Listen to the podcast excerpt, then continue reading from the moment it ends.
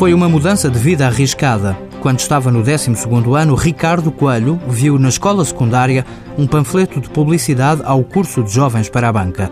Este curso de 3 anos é financiado pelo IFP e dá equivalência ao 12º ano.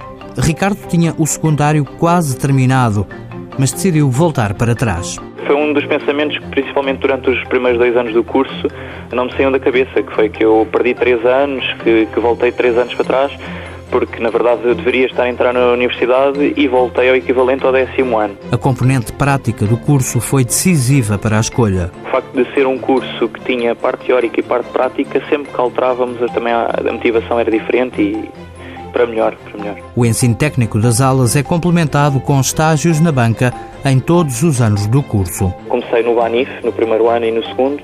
No terceiro é que mudei para o Banco BIC. Ricardo vai acumulando experiência. É muito bom porque conseguimos ver eh, as várias áreas dentro de um, de um espaço de trabalho e não apenas aquilo que será a nossa futura profissão.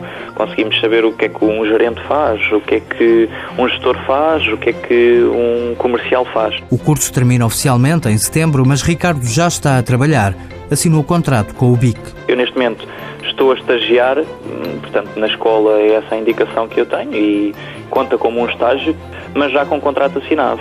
Ou seja, para o BIC, eu sou um colaborador do BIC, assinei contrato em março, portanto, eu já estou a trabalhar ainda antes de ter terminado o curso o que é ótimo. Aos 23 anos, Ricardo Coelho não se arrepende de ter voltado atrás no ensino. A experiência com que fiquei e a experiência pelo que passei nos três anos de curso, acabei por perceber que, na verdade, o que eu ganhei foi três anos. O próximo passo será entrar na universidade para tirar um curso superior.